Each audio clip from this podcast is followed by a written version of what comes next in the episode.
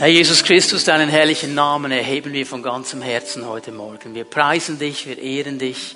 Wir sind dankbar, dass wir wissen dürfen, dass du mitten unter uns bist, wo wir zusammenkommen in deinem Namen, da bist du hier.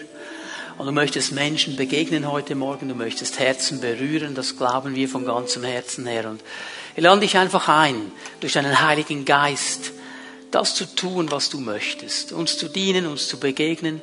Wir möchten dich auch ganz speziell einladen, Geist Gottes, dass du uns die Schrift öffnest, wenn wir miteinander in dein Wort hineinschauen, wenn wir herausfinden, um was es an Weihnachten wirklich geht. Herr, dass du uns durch dein Wort begegnest und wir neu erkennen dürfen, was für ein Geschenk es ist, dass du auf diese Erde gekommen bist. Ich danke dir dafür und preise dich für all das, was du tun wirst durch dein Wort. In Jesu Namen. Amen. Amen. Bitte nehmt eure Plätze ein. Und um Weihnachten geht es ja auch in diesen Predigten, die wir miteinander im Dezember uns anschauen. Und ich glaube, bis jetzt hat es der Letzte gemerkt, wir sind wirklich in der Vorweihnachtszeit. Also überall die Kerzen und die Lichter und die Feiern und so weiter. Und das ist, was mich beschäftigt, jedes Jahr aufs Neue und jedes Jahr noch ein bisschen mehr, weil ich merke hier eine Tendenz, die scheint mir jedes Jahr zuzunehmen, dass wir uns in einem Land, das sich christlich nennt, fast nicht mehr getrauen, von Weihnachten zu sprechen. Wir wünschen einander frohe Festtage, ein frohes Fest, schöne Feiertage. Das ist auch bei den Italienern so, die reden von Buone Feste, nicht mehr Buon Natale. Seasons Greetings kommen dann von unseren Freunden aus England und Amerika. Nicht mehr Christmas Greetings. Weil man könnte ja jemanden vor den Kopf stoßen, der nicht an Weihnachten glaubt. Der vielleicht ein Buddhist ist, ein Hindu ist, ein Moslem, ein Jude, was auch immer da noch alles hier vertreten sein könnte. Aber ich glaube, wir dürfen wieder neu stehen und dazu stehen, dass wir als christliches Land Weihnachten feiern und es auch Weihnachten nennen. Denn was wir feiern, ist die Geburt Jesu Christi, dass er auf diese Erde gekommen ist und unter uns gelebt hat. Es geht um ihn und nur um ihn an Weihnachten. Und ich bin persönlich davon überzeugt, dass es in der ganzen Weltgeschichte keinen genialeren Menschen gab als Jesus Christus, keinen größeren Menschen, keinen stärkeren Menschen. Und wir dürfen seine Geburt feiern, dass er gekommen ist. Und wir werden miteinander hineinschauen ins Wort Gottes in den nächsten Gottesdiensten. In den Evangelien, vor allem Matthäus und Lukas, finden wir all diese Ereignisse rund um die Geburt Jesu beschrieben. Es sind vor allem die beiden Evangelisten, die das sehr stark machen. Und mir ist aufgefallen, dass in diesen beiden Evangelien drei ganz bestimmte Namen gebraucht werden im Zusammenhang mit der Geburt Jesu. Und diese Namen werden werden wir uns anschauen in den nächsten Gottesdiensten, die Bedeutung dieser Namen. Zur biblischen Zeit hatte ein Namen immer eine Bedeutung. Er war sehr eng verbunden auch mit dem Charakter einer Person. Der Name, der oft prophetisch ausgesprochen worden ist, hat dann wie einen Kurs angegeben für das ganze Leben. Da hat Gott etwas hineingesprochen, was diesen Menschen auszeichnen wird. Und wenn wir diese Namen von Jesus uns anschauen, dann müssen wir verstehen, es sind nicht einfach Namen. Es hat hier immer eine Bedeutung, es hat immer eine Auswirkung. Es geht um seinen Charakter. Und das, was Jesus ausmacht, das will uns heute noch bewegen und beschäftigen und es hat eine Auswirkung in unsere Leben hinein. Darum müssen wir Weihnachten richtig verstehen und darum müssen wir die Bedeutung dieser Namen. Wir werden heute Morgen mal anlesen im Matthäus-Evangelium. Wenn du eine Bibel dabei hast, dann schlag sie doch auf. Matthäus 1 ab Vers 18. Ich werde dann bis Vers 23 lesen. Matthäus 1 ab Vers 18. Dies ist die Geschichte der Geburt Jesu Christi. Maria, seine Mutter, war mit Josef verlobt. Aber noch bevor die beiden geheiratet und Verkehr miteinander gehabt hatten, erwartete Maria ein Kind. Sie war durch den Heiligen Geist schwanger geworden. Josef, ihr Verlobter, war ein Mann mit aufrechter Gesinnung. Er nahm sich vor, die Verlobung aufzulösen, wollte es jedoch heimlich tun, um Maria nicht bloßzustellen. Während er sich noch mit diesem Gedanken trug, erschien ihm im Traum ein Engel des Herrn und sagte zu ihm, Josef, Sohn Davids, zögere nicht, Maria als deine Frau zu dir zu nehmen. Denn das Kind, das sie erwartet, ist vom Heiligen Geist. Sie wird einen Sohn zur Welt bringen, dem sollst du den Namen Jesu geben, denn er wird sein Volk von aller Schuld befreien. Das alles ist geschehen, weil sich erfüllen sollte, was der Herr durch den Propheten vorausgesagt hatte. Seht, die Jungfrau wird schwanger werden und einen Sohn zur Welt bringen, und man wird ihm den Namen Immanuel geben. Immanuel bedeutet, Gott ist mit uns. Soweit einmal dieser bekannte Text aus dem Matthäus-Evangelium. Und ich möchte hier einige Punkte herausstreichen, die ganz, ganz wichtig sind. All diese Bücher, die wir in der Bibel haben, sie sind hineingeschrieben in ein jüdisches Umfeld. Sie sind geprägt von einem jüdischen Denken. Ein Denken, das uns heute fern ist. Ein Denken, das wir so nicht mehr kennen. Die Kultur der damaligen Zeit ist uns heute nicht mehr bekannt. Aber wir müssen uns in diese Kultur hineindenken, um gewisse Dinge zu verstehen, die hier beschrieben sind. Nur wenn wir sie verstehen im damaligen Zusammenhang, macht das auch Sinn, was hier steht. Wenn wir das hier anlesen und die Reaktion von Josef lesen, dass er verlobt war mit dieser Frau. Und jetzt kommt diese Frau bei ihm an und sagt, du, ich bin übrigens schwanger. Es war der Heilige Geist. Und jetzt reagiert er ganz in eine bestimmte Weise. Ich meine, der hat wahrscheinlich gesagt, also ich bin ja auch nicht blöd. Eins und eins gibt zwei. Von wegen fromme Ausrede, Heiliger Geist. Die hat da irgendwo einen anderen. Warum war das für ihn so wichtig? In der damaligen Zeit, wenn man verlobt war, von diesem Moment an, wo die Verlobung öffentlich bekannt gegeben worden ist, hat man nicht mehr von einem Freund oder einer Freundin gesprochen. Also in diesem Moment hat Josef nicht mehr gesagt, Maria ist meine Freundin, meine Geliebte, mein Schnuckiputzi, wie immer du sie nennen willst. Von diesem Moment an hat er gesagt, sie ist meine Frau. Weil von diesem Moment an war die Sache klar, es wird geheiratet. Und das war auch bei ihr so. Sie hat ihn nicht Freund genannt, nicht mein Held, sondern mein Mann mein Mann. Nur ein großer Unterschied. Sie hatten keinen Verkehr. Es gab keine sexuelle Vereinigung. Also wenn hier die neue Genfer Übersetzung sagt, sie hatten keinen Verkehr, das hat also nichts zu tun mit irgendwie auf der Straße Autos und so weiter. Sie hatten keinen Sex. Das war ganz klar. Denn, denn, wer in diesem Moment Sex hatte und schwanger wurde, aufgrund des Gesetzes im fünften Buch Mose, war zum Tode verurteilt musste gesteinigt werden, war Ehebruch. Und jetzt haben wir hier den Josef. Die Bibel sagt von ihm, er war ein aufrichtiger Mann und er hat diese Frau geliebt. Und er wollte jetzt einen Ausweg suchen. Wie bringe ich die da heraus und wie bringe ich mich da heraus? Ich bin ja ein aufrichtiger Mann. Wie kann ich meinen Namen reinbehalten und wie kann ich einen Weg finden, dass sie nicht gesteinigt wird?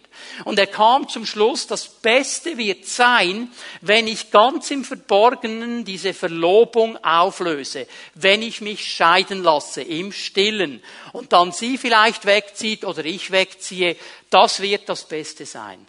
Und jetzt ist es so genial, wie Gott reagiert. Weißt du, er versteht ja den Josef. Er versteht ihn. Und er kommt jetzt nicht und sagt, Josef, was bist du überhaupt für ein Kerl? Du ungläubiger Typ, du. Glaubst nicht mal deiner zukünftigen. Natürlich war es der Heilige Geist. Überhaupt nicht. Er hat gesagt, Josef, hör mal zu, ich bin in der Sache drin. Es ist wirklich vom Heiligen Geist. Nimm sie zu dir. Er begegnet ihm. Ah, dieser Mann, ihr müsst das mal nach, euch nachvollziehen. Der hatte Angst, die wird gesteinigt, mein Name ist ruiniert. Und Gott nimmt das alles ernst und sagt, Josef, begegnet ihm im Traum mit einem Engel, Josef, ich bin in dieser Sache drin. Nimm sie zu dir. Nimm sie zu dir. Und übrigens, denk mal einen Moment an die Frau, die Maria. Die war zum damaligen Zeitpunkt zwischen 14 und 16 Jahre alt. In, diesem Zeitrahmen hat man geheiratet zur damaligen Zeit. Es war ein Teenager. Und diese Frau sagt, mir geschehe nach deinem Wort. Im vollen Wissen. Ich meine, hey, hallo, es war ja damals völlig klar bist auf die Straße gekommen, hallo, ich bin schwanger vom Heiligen Geist. Und alle haben gesagt, Halleluja, super, können wir total nachvollziehen. Alle haben gesagt, ja, das ist jetzt eine gute Ausrede.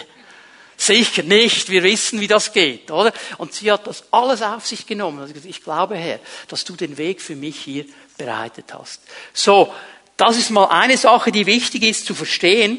Und dann haben wir gemerkt hier, dass in diesem Text drin Matthäus anfängt, das Alte Testament zu zitieren. Matthäus ist das Evangelium mit den meisten Zitaten aus dem Alten Testament, weil das Ziel von Matthäus war, die Juden zu erreichen und ihnen aufgrund der prophetischen Äußerungen über den Messias zu zeigen, dass sich das alles in Jesus erfüllt hat. Und darum wirst du in Matthäus immer wieder diesen Hinweis finden, wie die Propheten gesagt haben. Es steht geschrieben. Und er bringt immer wieder ein Zitat aus dem Alten Testament. Und hier bringt er ein Zitat aus dem Buch Jesajas. Jesajas ist ein ganz wichtiger Prophet. Er hat am meisten messianische Prophetien von all den Propheten. Das ist für ihn eine ganz, ganz wichtige Sache, dass er immer wieder darauf hinweist, prophetisch sieht, was kommen wird und wie das mit dem Messias sein wird. Ist übrigens interessant, in der historisch-kritischen Theologie ist das das meist angegriffenste Buch im Alten Testament. Die gehen auf Jesaja los und sagen, ja, es gibt mindestens vier Deutero Jesaja, Trito Jesaja und so weiter. Das war nicht einer, das konnte der gar nicht wissen. Und die versuchen dieses Buch zu zerstören. Warum? Weil hier am meisten Prophetie drin ist auf den Messias, der kommen wird. Okay? Und er zitiert hier aus Jesaja. Und jetzt kannst du mal in deiner Bibel Jesaja 7 aufschlagen. Wir werden diesen, dieses Zitat im Zusammenhang lesen. Bevor wir das tun, Jesaja 7, Vers 10, von da an werde ich dann lesen, möchte ich euch kurz den Zusammenhang zeigen, um was es hier geht. Jesaja beschreibt uns hier einen König des Alten Testamentes. Sein Name ist Achas oder Ahas. Je nach Bibelübersetzung, die neue Zürcher Übersetzung, die ihr dann hier sehen werdet, äh, gibt seinen Namen mit Achas wieder. Viele andere deutsche Übersetzungen sagen Ahas, das ist derselbe Mann. Man weiß oft nicht genau, wie man diese hebräischen Namen wirklich ausgesprochen hat. Darum gibt es auch in den Übersetzungen einen kleinen Unterschied, aber es ist immer ein Mann. Und was wir von diesem König Judas wissen, ist, dass er ein ungöttlicher Mann war. Er war nicht ein König, der Gott gesucht hat. Er war ein König, der Gott eigentlich nicht in seinem Leben haben wollte, der die ganze Sache selber managen wollte. Er war nicht einer der Könige, die das Reich Gottes aufgebaut haben. Und jetzt hat sich Israel, das sind die zehn Stämme, die sich getrennt haben von diesem Haus Juda, von diesen zwei übrigen Stämmen, zusammengetan mit den Aramäern. Und sie haben eine Koalition geformt und sie wollten Jerusalem einnehmen. Da hat nämlich dieser Ahas regiert. Die Hauptstadt Judas war Jerusalem. Und das wollten sie einnehmen. Sie konnten es aber nicht einnehmen, weil Gott eingegriffen hat in diese Situation.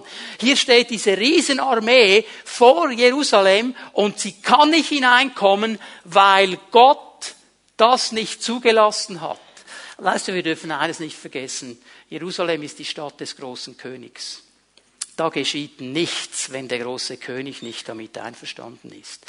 Das war damals so und das ist heute so. Egal was in den Medien steht, egal was die Medien alles berichten, wenn der große König das nicht will, wird es nicht geschehen. Diese Stadt ist immer in seiner Hand. Und Gott hat eingegriffen. Und dieser Ahas, der hat das verstanden und gesehen. Aber obwohl er gemerkt hat, jetzt hat Gott eingegriffen, jetzt hat Gott etwas getan, hat er sich trotzdem entschieden, Gott nicht zu vertrauen. Er wollte trotzdem seinen Weg weitergehen. Ich musste daran denken, äh, wie viele Menschen heute in ihrer Not zu Gott schreien und sagen, oh Herr, wenn es dich gibt und wenn du jetzt kommst, dann werde ich so und ich mache das und ich werde nie mehr an dir zweifeln und ich werde nie mehr das tun. Und sobald Gott eingegriffen hat, vergessen sie, was sie gesagt haben. Ahas war genauso. Er war genauso. Er wollte eigentlich Gott gar nicht in seinem Leben haben. Darum sagt ja Jesaja am Ende von Vers 9, Ohne Glauben kein Fortbestand. Sagt ihm Ahas, wenn du nicht glauben willst, wirst du nicht bestehen. Du wirst untergehen. Es wird nicht funktionieren. Und jetzt setzen wir ein mit Vers 10. Das war die Vorgeschichte. Und hier hinein spricht jetzt Jesaja. Der Herr fuhr fort, zu Ahas zu reden. Er bitte dir ein Zeichen vom Herrn, deinem Gott sei es tief unten oder weit oben. Achas aber sagte, ich werde nichts erbitten und ich werde den Herrn nicht versuchen. So Gott kommt und sagt, hey Ahas, du, du kannst ein Zeichen bitten, du kannst bitten, was du willst. Egal ob es weit oben ist, egal ob es tief unten ist, er bitte dir einfach ein Zeichen, ich werde es tun. Und die Antwort, die er gibt, ich werde den Herrn nicht versuchen, die tönt so im ersten Moment sehr demütig, sehr fromm so ein demütiger Mann, ein frommer Mann. Das war er überhaupt gar nicht. Diese Antwort war überhaupt nicht fromm. Denn was dieser Ahas schon gemacht hat, er hat einen Bund geschlossen mit dem König von Assur. Er hat sich eine andere weltliche Macht geholt und gesagt, wir machen einen Bund miteinander und wenn ich nochmal angegriffen werde, dann kommst du, König von Assur, mit deiner ganzen Armee und du hilfst mir und wir werden zusammen siegreich sein. So, er hat eine Entscheidung getroffen, einer weltlichen Macht zu vertrauen und nicht Gott. Er wollte Gott gar nicht vertrauen. Aber schau mal, das Problem ist jetzt das, wenn Gott ein Zeichen gibt ein Zeichen, das er nicht wegdiskutieren kann. Sagen wir er hätte sich darauf eingelassen. Dann hätte er gesagt, okay, alle Enten, die es gibt im ganz Jerusalem, die werden sofort grün mit lila Punkten. Und das wäre sofort da gewesen. Gott hat gesagt, du kannst bitten, was du willst, ich mach's. Und jetzt wären alle Enten so grasgrün und dann hätte er nicht mehr sagen können, Gott gibt es nicht. Er hätte nicht mehr sagen können, ich vertraue ihm nicht. Wenn er ein Zeichen bekommen hätte, hätte er keine Entschuldigung gehabt, nicht zu vertrauen. Und das wollte der nicht. Er hat einen Ausweg gesucht. Es war ihm lieber, ein menschliches, eine menschliche Kraft zu haben, als Gott zu vertrauen. Das war sein Punkt. Und jetzt kommt Vers 13. Jetzt redet Jesaja weiter zu ihm. Da sprach er, und das bezieht sich auf Jesaja, hör doch, Haus Davids. Unterstreich das in deiner Bibel, das ist ganz wichtig. Haus Davids, dieser Begriff ist ganz wichtig. Hör doch, Haus David. Reicht es euch nicht, Menschen zu ermüden, dass ihr auch noch meinen Gott ermüdet? Der Prophet betont hier mal, dass, dass die Haltung des Königs Gott müde macht. Er sagt eigentlich, hey, du stellst die Geduld Gottes auf die Probe. Wie lange muss ich dir noch begegnen, bis du mir endlich glaubst? Und jetzt kommt Vers 14. Deshalb, weil du so ein Kerl bist, weil du nicht hören willst, weil du einfach weitermachen willst mit deinem Weg, weil du ganz fromm sagst, nein, nein, ich will den Herrn nicht versuchen, kein Zeichen. Deshalb wird der Herr selbst euch ein Zeichen geben. Ein Zeichen wird kommen, ob du es willst oder nicht. Seht, die junge Frau, im Hebräischen steht, die Jungfrau ist schwanger und sie gebiert einen Sohn und sie wird ihm den Namen Immanuel geben. Hier, hier setzen übrigens dann diese historisch-kritischen Theologen schon ein. Sagen, ja, der spricht gar nicht von irgendwas in der Zukunft. Der spricht von seiner eigenen Frau. Der Jesaja. Der spricht davon, dass seine Frau schwanger wird. Die war noch eine Jungfrau. Jetzt haben Sie ein Problem. Sie haben den Vers 3 im selben Kapitel nicht gelesen. Da steht nämlich, dass diese Frau von Jesaja schon einmal geboren hat, also kann sie nicht mehr Jungfrau sein. Lies einfach den Zusammenhang, dann werden die Dinge klar. Also er spricht hier nicht von seiner eigenen Frau. Er sieht prophetisch in die Zukunft. Und er sieht etwa 700 Jahre in der Zeit voraus. Und er fängt an, von Jesus Christus, dem Messias, hier zu sprechen und die Geschehnisse seiner Geburt aufzuzeigen. Diese Jungfrau wird schwanger werden und sie wird einen Sohn gebären und sie wird ihm den Namen Immanuel geben. Das ist das, was Matthäus zitiert hat. Nun, die große Frage ist jetzt folgende. In welchem Sinn ist diese Prophetie ein Zeichen für Ahas. Er hat gesagt, ich gebe dir ein Zeichen. Und in welchem Sinne ist das für uns wichtig und ein Zeichen für uns? Ahas ist der König von Juda, der König des Hauses David. Darum habe ich euch gesagt, unterstreicht das in deiner Bibel. Und die Bibel macht eines klar in ganz, ganz vielen Prophetien. Aus dieser Linie des Hauses David wird der verheißene Messias kommen. Der ist aber noch nicht da. Und solange der nicht da ist, dieser Immanuel, dieser Gott mit uns, solange der nicht da ist, kann dieses Haus Juda nicht untergehen. Denn wenn es untergehen würde, wenn es zerstört werden würde, könnte der Messias nicht aus dieser Linie kommen und Gott würde sich selber widersprechen. Mit anderen Worten sagt der Ahas, egal was du machst, egal wie ungöttlich du bist, ich habe einen Plan und eine Vision für mein Volk, für meine Stadt Jerusalem, für das ganze Haus Judas. Ich habe diesen Plan, ich habe diese Vision und nichts und niemand wird gegen diese Dinge stehen können. Ich werde all das vollbringen, was ich meinem Volk zugesagt habe.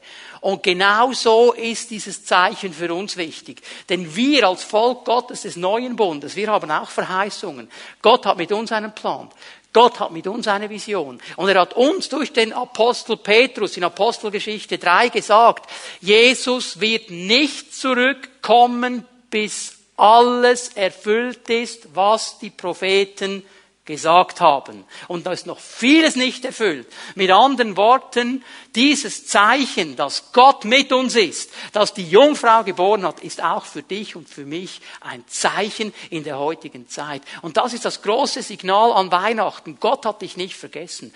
Gott hat dich nicht vergessen. Was immer er dir zugesagt hat, was sein Plan ist für dein Leben, was seine Vision ist für dein Leben, egal was dagegen steht, egal was sich aufmacht, egal was an Anfechtung und Hindernissen in deinem Weg steht, Gott sagt Ja und Amen zu dem, was er zugesagt hat. Amen. Und das Zeichen ist Immanuel, Gott mit uns. Und ich möchte euch drei wichtige Punkte hier zeigen, aus diesem großen Zeichen, drei wichtige Dinge, die wir glauben dürfen, sollen, müssen, die wir echt verstehen müssen. Und wenn wir sie verstehen, ich glaube, dann wird Weihnachten dieses Jahr anders sein, als es bis jetzt war. Und das Erste, was wir verstehen müssen, was wir glauben dürfen, glauben sollen, ich sag's mal so, wir glauben, dass Jesus von einer Jungfrau geboren wurde. Genauso, wie es in diesem Text steht. Nun, es gibt Menschen, die sagen, ja, das ist ja nicht so wichtig, ob der jetzt von einer Jungfrau geboren worden ist oder nicht. Lasst uns doch nicht über diese Dinge streiten. Wir haben doch genug andere Dinge, wo wir Einheit haben. Das ist doch nicht so wichtig, das mit dieser Jungfrauengeburt. Doch. Das ist extrem wichtig. Und hier dürfen wir nicht abweichen von dem, was das Wort Gottes uns sagt. Warum ist das so wichtig? Dass Jesus von einer Jungfrau geboren wurde, heißt, dass er zu 100% Gott war. Dass er zu 100% Gott war. Als er in diese Welt kam und auf dieser Welt lebte. Er war zu 100% Gott. Er war Gott, der zu den Menschen gekommen ist. Immanuel. Ich gebe euch die beiden Verse noch einmal aus dem Matthäus-Text. Matthäus 1, Vers 18. Sie war durch den Heiligen Geist schwanger geworden. Und Vers 20, Matthäus 1, Vers 20. Denn das Kind, das sie erwartet, ist vom Heiligen Geist. So der Grund, warum diese Wahrheit so angegriffen ist. Denn wenn Jesus nicht Gott gewesen wäre, wenn er von einem Mann gezeugt worden wäre, dann wäre er nicht Gott. Wenn er aber von einem Mann gezeugt worden wäre und nicht Gott wäre, dann hätte er nicht für uns als Opfer am Kreuz sein können. Dann hätte er nicht für uns den Weg frei machen können. Dann wäre er einfach nur ein Mensch. Und viele Leute heute sagen, ja, Jesus war ein guter Typ, er war ein Prophet, er war ein frommer Revoluzer, er war, er war, er war. Alles menschliche Attribute. Nein, ich sage dir etwas. Gott ist nicht, oder Jesus ist nicht ein Mensch, der einfach Gott repräsentiert. Er ist Gott der auf diese Erde gekommen ist. Das ist ein gewaltiger Unterschied. Er ist nicht einfach ein Repräsentant Gottes. Er ist nicht einfach irgendwie ein Prophet, ein guter Lehrer. Er ist Gott, der zu uns Menschen gekommen ist. Und es ist ja interessant, ich gebe euch die Stelle an, ich werde sie nicht lesen, 2. Mose 34, Vers 7. Im Gesetz von Mose steht etwas Interessantes, nämlich, dass die Missetaten der Väter zu den Kindern gehen. Dass also die Väter verantwortlich sind für die Missetaten der Kinder. Und jetzt denkt sich vielleicht die eine oder andere Ehefrau, ich hab's doch gewusst, dass sie's von ihm haben. Das kann nicht von mir kommen. Kommt von den Vätern. Also einfach zur Erinnerung, du hast auch einen Vater. Okay? Aber was hier drin ist, das ist der wichtige Punkt, dass das Erbgut im Sperma, im Samen des Mannes ist. Und was Gott hier gemacht hat, Er hat einfach die Eierstöcke dieser Maria genommen und hat durch den Heiligen Geist einen reinen Samen hineingepflanzt. Ein Same, der nicht von diesen Missetaten durchtränkt ist. Ein Samen, der nicht dieses Erbgut drin hat, sondern das göttliche Erbgut drin hat. Und so ist er das umgangen, weil Jesus konnte nur als ein perfektes Opfer unser Opfer sein. All diese Bilder im Alten Testament, ich weiß, es ist langweilig, du kommst dann bei dritten Mose an und dann werden all die Opfer erklärt und all die Tiere und so weiter. Das kann ja langweilig erscheinen. Denk einfach bei jedem dieser Bilder daran, es ist immer ein Hinweis auf Jesus Christus, ein Bild für ihn und es wird dir etwas auffallen. Das Opfer musste immer perfekt sein. Ohne Fehler. Es musste ein makelloses Opfer sein. Und nur auf diesem Weg konnte Gott sicher gehen, dass er makellos war, sein Sohn auf dieser Erde. Das ist der Punkt. Und darum ist die Jungfrauengeburt so wichtig. Wenn er nämlich von einem Mann geboren wurde, hätte er eine sündige Natur. Und er könnte nicht unser Opfer sein. Er hat aber keine sündige Natur. Jesus ist nicht ein Botschafter von Gott gesandt. Jesus ist Gott mit einer guten Botschaft für die Menschen. Und er ist gekommen. Ihr wisst ja, wie das ist. Kennt ihr dieses Spiel nicht? Äh, man sagt das dann einem anderen ins Ohr und einem anderen ins Ohr und einem anderen ins Ohr und nach 25 Stellen ist man erstaunt, was rausgekommen ist vom ersten Satz, den du gesagt hast. Und Gott, Gott wollte sicher gehen, dass seine Botschaft klar ankommt. Und er hat gesagt, ich komme gleich selber. Ich werde gleich selber Mensch und bringe die Botschaft auf diese Erde. Ich gebe euch hier eine Bibelstelle. Petrus nimmt das auf in seinem ersten Brief, 1. Petrus 1, Vers 23. Ist eine interessante Aussage. Die Bibel erklärt uns ja, wer sein Herz öffnet für Jesus Christus, wer ihn aufnimmt, wer ihn annimmt als Herrn, der wird hineinkommen in die Familie Gottes. Er wird von neuem geboren werden. Er wird ein neuer Mensch werden. Es wird in ihm etwas Neues geschaffen. Und diesen Gedanken nimmt hier Petrus auf und er sagt, ihr seid ja von neuem geboren. Und dieses neue Leben hat seinen Ursprung, und jetzt pass auf, was er sagt, nicht in einem vergänglichen Samen, nicht in einem natürlichen Samen, nicht in einem menschlichen Samen, sondern in einem unvergänglichen Samen. Es kommt von Gott. Es kommt nicht von Menschen, in dem lebendigen Wort Gottes, das für immer Bestand hat. Gott hat sich selber uns verschenkt in seinem Sohn, Jesus Christus. Ist er auf diese Erde gekommen? 100% Gott. Gott mit uns. Ich möchte euch den zweiten Punkt zeigen. Und bevor ich ihn euch sage, äh, das tönt jetzt im ersten Moment wie ein Widerspruch, ist aber keiner.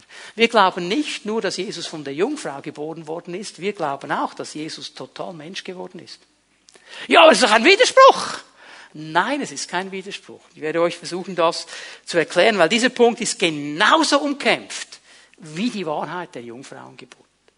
Es ist genauso umkämpft. Und Johannes, der ja als letzter sein Evangelium geschrieben hat, wir sprechen hier jetzt vom Jahr 90 etwa nach Christus, es war das letzte der Evangelien, das gekommen ist, und er hat viele Dinge, die die anderen Evangelien geschrieben haben, nicht noch einmal geschrieben. Und er hatte ein klares Ziel mit seinem Evangelium. Er musste vorgehen gegen eine Irrlehre, die sich immer mehr Raum genommen hat in der christlichen Gemeinde. Das ist die Gnosis. Die Gnosis ist ein Riesengebilde mit ganz vielen Facetten. Ich bringe es mal so auf den Punkt. Die Gnostiker haben gesagt, ja, Jesus, der war schon Gott. Und zwar war er Gott, als er auf die Erde kam und als er aufgewachsen ist. All die 33 Jahre war er immer Gott. Aber dann kurz vor dem Kreuz, bevor er ans Kreuz geschlagen ist, hat die Göttlichkeit ihn verlassen und dann war er nur noch Mensch. Und gegen das muss, Jesus, muss, muss Johannes hier vorgehen und sagt, Leute, ihr habt hier ein Problem. Er ist eben beides. Er ist 100% Gott und 100% Mensch. Jetzt lesen wir mal ein bisschen hinein hier in Johannes 1. Ich gebe euch zwei Verse aus Johannes 1. Am Anfang war das Wort. Das Wort war bei Gott und das Wort war Gott. Und dieses Wort, dieses Logos ist Jesus Christus. Jesus war von Anfang an da, er war immer bei Gott und er ist Gott. Okay? Und jetzt Vers 14. Er, der das Wort ist, wurde ein Mensch von Fleisch und Blut und lebte unter uns. Wir sahen seine Herrlichkeit, eine Herrlichkeit voll Gnade und Wahrheit, wie nur er als der einzige Sohn sie besitzt, er, der vom Vater kommt. Und jetzt merken wir hier, Jesus war beides. Er war zu 100% Gott, er war aber auch zu 100% Mensch. Und er musste das sein. Warum ist das so wichtig? Warum ist das so wichtig? Wäre Jesus nicht ins Fleisch gekommen, das heißt, wäre er nicht ein Mensch geworden, dann wäre er nicht gestorben. Da wäre er nicht gestorben. Gott stirbt nicht. Da wäre er nicht gestorben. Wäre er nicht gestorben am Kreuz, gäbe es keine Vergebung der Sünden. Dann gäbe es keine Vergebung der Sünden. Und darum musste er Mensch werden. Er musste unter den gleichen Bedingungen wie du und ich leben. Und die Bibel macht es ganz klar im Hebräerbrief. Er hatte dieselben Versuchungen, er hatte dieselben Anfechtungen, er hatte dieselben Kämpfe mit einem gewaltigen Unterschied. Er hat sie alle überwunden. Er hat nie gesündigt. Er hat gelebt als Mensch unter Menschen und war trotzdem gleichzeitig immer Gott. Hast du mal darüber nachgedacht? Wenn die Bibel beschreibt, dass er geschlafen hat. Warum hat er geschlafen? Weil er müde war. Da wird Gott müde. Die Bibel sagt, Gott schläft nicht. Aber Jesus war Mensch. Er war müde. Er hatte Hunger. Er hatte Durst. Mit Gott hat keinen Hunger, keinen Durst. Er ist Gott. Er war Mensch. Er war 100% Gott und 100% Mensch. Ich gebe euch eine wichtige Bibelstelle, Hebräer 2, Vers 14.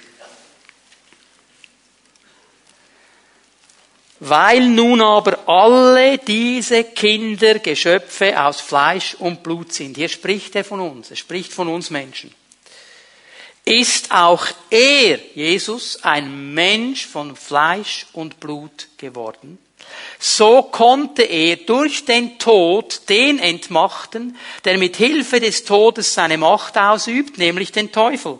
Und er konnte die, deren ganzes Leben von der Angst vor dem Tod beherrscht war, aus ihrer Sklaverei befreien. Nur weil er Mensch geworden ist. Er wurde an dieses Kreuz geschlagen, aber der Tod konnte ihn nicht halten. Aber die Bibel ist ganz klar. Sie sagt uns, der Lohn der Sünde, der Missetat, der Verfehlung, wie immer du es jetzt nennen willst, der Lohn dafür ist der Tod. Und hier gibt es keinen Weg vorbei. Gott kann nicht sagen, als der gerechte, heilige Gott, okay, ich ändere es mal. Gestern habe ich links gesagt, heute sage ich rechts. Das geht nicht. Gott musste einen Weg finden, seine Gerechtigkeit aufzurichten. Und er wusste, es gibt nur einen. Ich muss selber Mensch werden.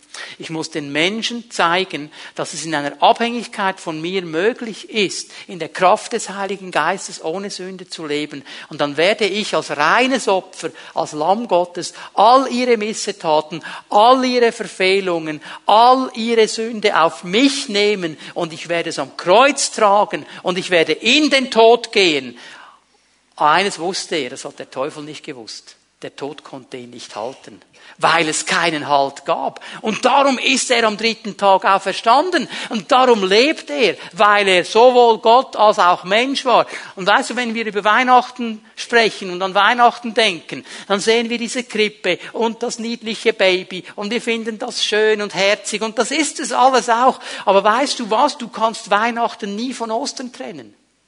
Der einzige Grund, warum dieses Baby in dieser Krippe lag, war, dass er mit 33 Jahren am Kreuz starb.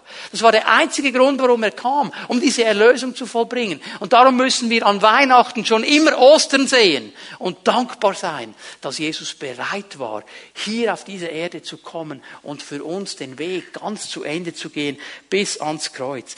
Jeder Mensch wird dem Tod begegnen. Du kannst jetzt sagen, das finde ich aber nicht gut. Es ist aber so. Jeder wird dem Tod begegnen. Aber eines ist interessant. Jesus ist dem Tod begegnet und er hat ihn besiegt. Er hat ihn entmachtet.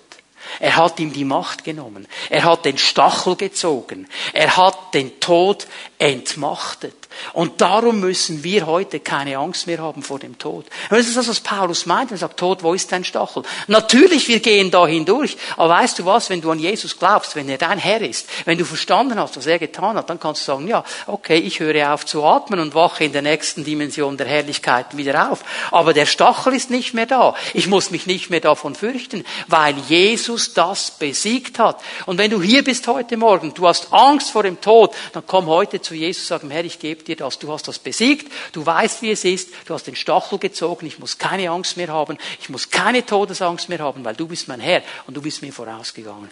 Jesus ist 100% Gott und er ist 100% Mensch.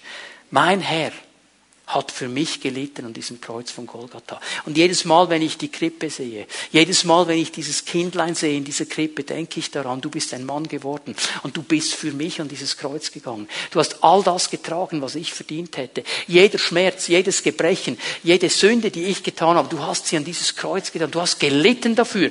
Du hast geblutet. Du bist für mich gestorben. Eigentlich sollte ich an diesem Kreuz hängen. Du bist für mich dahin gegangen.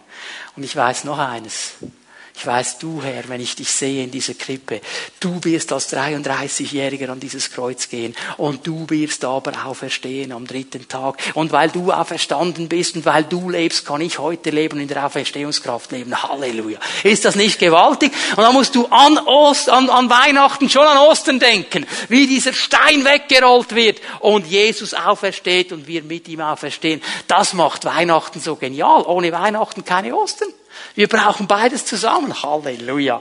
Oh, weil Jesus Mensch geworden ist, ich fasse das kurz zusammen, müssen wir uns nicht mehr vor dem Tod fürchten. Er hat das zerbrochen. Er hat den, der die Menschen durch Todesangst geknechtet hat, entmachtet. Er hat seine Macht völlig zerstört. So komm heute und bring diese Angst zu Jesus und geh angstfrei in diese Weihnachtszeit hinein. Und noch eine Sache, die wichtig ist. Gerade jetzt in dieser, in dieser Weihnachtszeit. Es ist interessant, es ist eine Zeit der Freude, eine Zeit des Feierns, der Lichter und so weiter. Und trotzdem äh, kannst du mal eine Umfrage starten in den verschiedenen Freikirchen in der Schweiz. Die Pastoren werden dir sagen, dass die Zeit, wo die meisten Leute eine Depression schieben wo wir am meisten Seelsorgegespräche haben, wo die Leute kommen und eine Not haben, weil sie irgendwie in dieser Situation drin durchdrehen, sagen, oh, was ist los? Alle feiern und ich bin der Ärmste und ich habe nichts und mir geht es nicht gut und so weiter und niemand versteht mich. Ich möchte dir etwas sagen. Und ich hole das aus Hebräer 4, Vers 15. Weil Jesus Mensch gewesen ist, kann er dich verstehen. In jeder Situation, in jedem Umstand, in jeder Anfechtung, in jeder Versuchung. Und sagst, nein, nein, nein, meine hat er nicht. Du bist klüger als der Hebräerbriefschreiber. Hebräer 4, Vers 15. Jesus ist ja nicht ein Hohepriester, der uns in unserer Schwachheit nicht verstehen könnte. Vielmehr war er genauso wie wir Versuchung aller Art ausgesetzt. Aller Art heißt eigentlich jeder Versuchung. Jeder. Jetzt Moment mal, Timeout. Also du meinst jetzt, als Jesus als Zehnjähriger in Nazareth auf dem Wochenmarkt war, da hat er diese wunderbaren Jockeystängel gesehen. Und dann kam der Gedanke, der Händler schaut nicht hin, schnappt dir eins, er merkt's nicht. Ja. Ja. Aber im Gegensatz zu mir und dir hat er Nein gesagt. Im Gegensatz zu dir und mir hat er es eben nicht genommen. Er hatte all diese Versuchungen, jede Versuchung. Er kannte jeden Umstand. Ja, aber ich bin so allein, ich bin so verlassen, das hatte Jesus nie. Garten Gethsemane. Könnt ihr nicht eine Stunde mit mir wachen? Ihr, meine drei treuesten Freunde, mit denen ich alles geteilt habe, ihr schafft es nicht, eine Stunde mit mir wach zu bleiben. Jesus war einsam. Er kennt all diese Dinge, er kennt all diese Dinge, er kennt sie. Jeden Schmerz, jedes Gebrechen, er kennt es. Und weißt du was?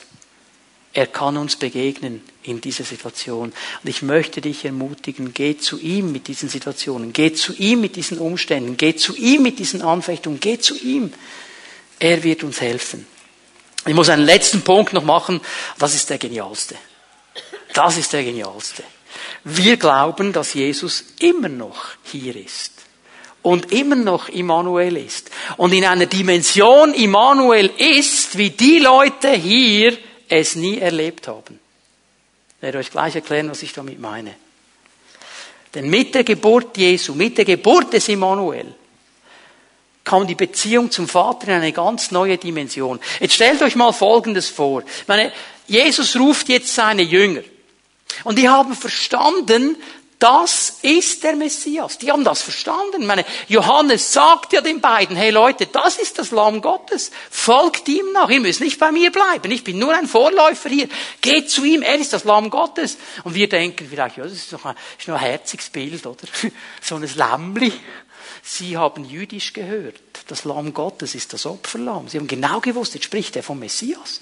Und jetzt waren sie mit ihm zusammen und sie haben den Messias erlebt. Sie haben erlebt, wie der Messias gepredigt hat. Sie haben erlebt, wie der Messias geheilt hat. Sie haben erlebt, wie der Messias die Dämonen ausgetrieben hat. Da waren sie mal dran mit einem und der Dämon wollte und wollte einfach nicht und die haben geübt und die haben geschrien und sind herumgetanzt und haben alle Formeln, die sie irgendwie hatten, angewandt. Der Dämon wollte einfach nicht raus. Und dann kommt Jesus vom Berg, schaut die Situation an und sagt, Jungs, die fahren nur mit Fasten und Beten aus. Weg. Boah, der Messias. Die haben das echt gecheckt. Und jetzt kommt der Tag oder der Abend vielmehr, wo er ihnen sagt, Leute, ich werde gehen. Ich gehe zum Vater. Ich gehe zurück. Und ich verstehe, dass die frustriert waren. Jetzt waren die mit dem Messias und jetzt will der gehen. Jetzt will der uns alleine lassen. Und jetzt kommt er in eine neue Tiefe dieser Immanuel-Beziehung. Johannes 14. Ab Vers 16. Jesus entgegnet ihnen jetzt auf ihre Anliegen sagt, und der Vater wird euch an meiner Stelle einen anderen Helfer geben, der für immer bei euch sein wird. Ich werde ihn darum bitten. Er wird euch den Geist der Wahrheit geben, den die Welt nicht bekommen kann, weil sie ihn nicht sieht und nicht kennt. Aber ihr kennt ihn, denn er bleibt bei euch und er wird in euch sein. Ich werde euch nicht als hilflose Weisen zurücklassen. Ich komme zu euch. Ich komme zu euch. Jesus sagt hier seinen Jüngern, ich komme zurück. Aber, und jetzt gehen wir schnell zu Vers 16, einen anderen Helfer, der für immer bei euch sein wird. Dieses Wort anders bezieht sich auf die äußere Form. Es ist ein griechisches Wort, das die äußere Form anspricht. Was Jesus hier sagt, ist, ich werde zurückkommen. Nicht in der Form, in der ihr mich jetzt seht. Ich werde nicht mehr vor euch stehen als Mann, ich werde in Form des Heiligen Geistes zurückkommen. Und der Heilige Geist wird genauso sein wie ich. Er wird genau dasselbe sagen wie ich. Er wird genau dasselbe betonen wie ich. Er wird genau dasselbe tun wie ich. Er ist ich in einer anderen Form. Plus, Immanuel bekommt eine ganz neue Dimension. Es ist nicht mehr nur Gott mit uns. Es ist Gott in uns. Weil Gott sich entschieden hat, in uns zu wohnen. Und wenn wir über Weihnachten nachdenken und wenn wir Weihnachten feiern, dann müssen wir verstehen, dass durch diesen Heiligen Geist Immanuel eine ganz neue Bedeutung bekommt. Dass Gott nicht irgendwo außerhalb sein möchte, sondern in uns wohnen will. Durch den Heiligen Geist Raum nehmen will in uns. Das ist die starke Bedeutung dieses Immanuel. Er hat den Weg für uns frei gemacht. Weihnachten bedeutet, Gott will nicht nur mit uns sein, er will durch den Heiligen Geist in uns wohnen. Ich möchte euch eine letzte Bibelstelle geben, Jesaja 9, Vers 5. Noch eine prophetische Aussage auf den Messias. Und ich möchte euch hier in diesem Jesaja 9, Vers 5, ist eine bekannte Bibelstelle, viele können die vielleicht auswendig, aber was du vielleicht noch nie gesehen hast, ist, dass Jesaja hier schon klar gemacht hat und gesehen hat, er wird 100% Mensch sein und er wird 100% Gott sein. Lass uns das mal lesen miteinander. Denn ein Kind ist uns geboren, ein Sohn ist uns gegeben. Ein Kind ist uns geboren, 100% Mensch. Ein Sohn ist uns gegeben, 100% Gott. So sehr hat Gott die Welt geliebt, dass er uns seinen einzigen Sohn gegeben hat. Und achte mal darauf im Neuen Testament, wie immer wieder betont wird, Gott hat seinen Sohn gegeben. Er war 100% Mensch und er war 100% Gott. Die Herrschaft ist auf seiner Schulter. Er hat ihm seinen Namen gegeben, wunderbarer Ratgeber, Heldengott, Vater für alle Zeit, Friedefürst. Gott hat nicht irgendjemand oder irgendetwas gesandt, um uns zu erlösen. Er ist selber gekommen. Er hat nicht irgendwie einen Erzengel geschickt und gesagt, du bist so ein Top-Erzengel, du machst das für mich. Er ist selber gekommen. Er ist selber vom Himmel auf diese Erde gekommen. Es gibt nur einen Weg, den Menschen zu erlösen. Der Schöpfer selber wird zur Schöpfung. Und er leidet und stirbt als Mensch. Und weil er ohne Sünden ist, kann der Tod ihn nicht festhalten und wir können frei sein. Er steht am dritten Tag auf. Er ist siegreich und er ist für immer Immanuel. Gott nicht nur mit mir, sondern Gott in mir. Weihnachten bedeutet, Gott hat dich nicht vergessen.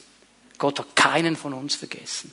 Und wenn wir diese Namen uns ganz kurz anschauen, Vater für alle Zeit, Friede, Fürst und so weiter, die Jesaja hier betont, er kommt zu uns, um uns zu erlösen. Wenn die Bibel sagt, Vater für alle Zeit, Friedefürst. Ja, bevor er mein Vater sein kann, muss er mich erlösen. Er muss mich hineinbringen in die Familie Gottes. Die Bibel sagt in Römer 5, Vers 1, durch das Blut Jesu Christi haben wir jetzt Frieden mit Gott. Er hat uns erlöst. Darum ist er jetzt mein Friedefürst. Er bleibt bei mir, um mich zu führen und er bleibt auch bei dir. Er ist der wunderbare Ratgeber. Hast du verstanden, dass Gott in dir wohnt, wenn du sein Herz, dein Herz geöffnet hast für ihn? Und dass er der wunderbare Ratgeber ist in jeder Situation? In jedem Moment. Ich habe eine Geschichte gehört diese Woche, das hat mich so begeistert, über einen Mann, der noch nicht lange mit Jesus unterwegs ist. Er ist nicht 20 Jahre dabei und weiß, wie die Sachen laufen. Er ist ganz neu mit dem Herrn unterwegs und er hört so glasklar den Heiligen Geist, der ihm eine ganz wichtige Anweisung gegeben hat. Und er tut das. Und es ist zum Segen. Gott will der wunderbare Ratgeber sein. Weißt du was? Manchmal habe ich das Gefühl, je länger wir unterwegs sind und je mehr wir wissen, wie Gott funktioniert oder meinen zu wissen, wie er funktioniert, desto weniger hören wir auf den wunderbaren Ratgeber. Wir wissen ja, wie der Hase läuft. Und wir müssen wieder neu lernen, hinzuhören und zu sagen, Geist Gottes, du bist der wunderbare Ratgeber. Was soll ich tun? Wie soll ich hier weitergehen? Und er wohnt in uns, um uns zu stärken. Er ist unsere Kraft. Hier, äh, die neue Zürcher sagt Heldengott.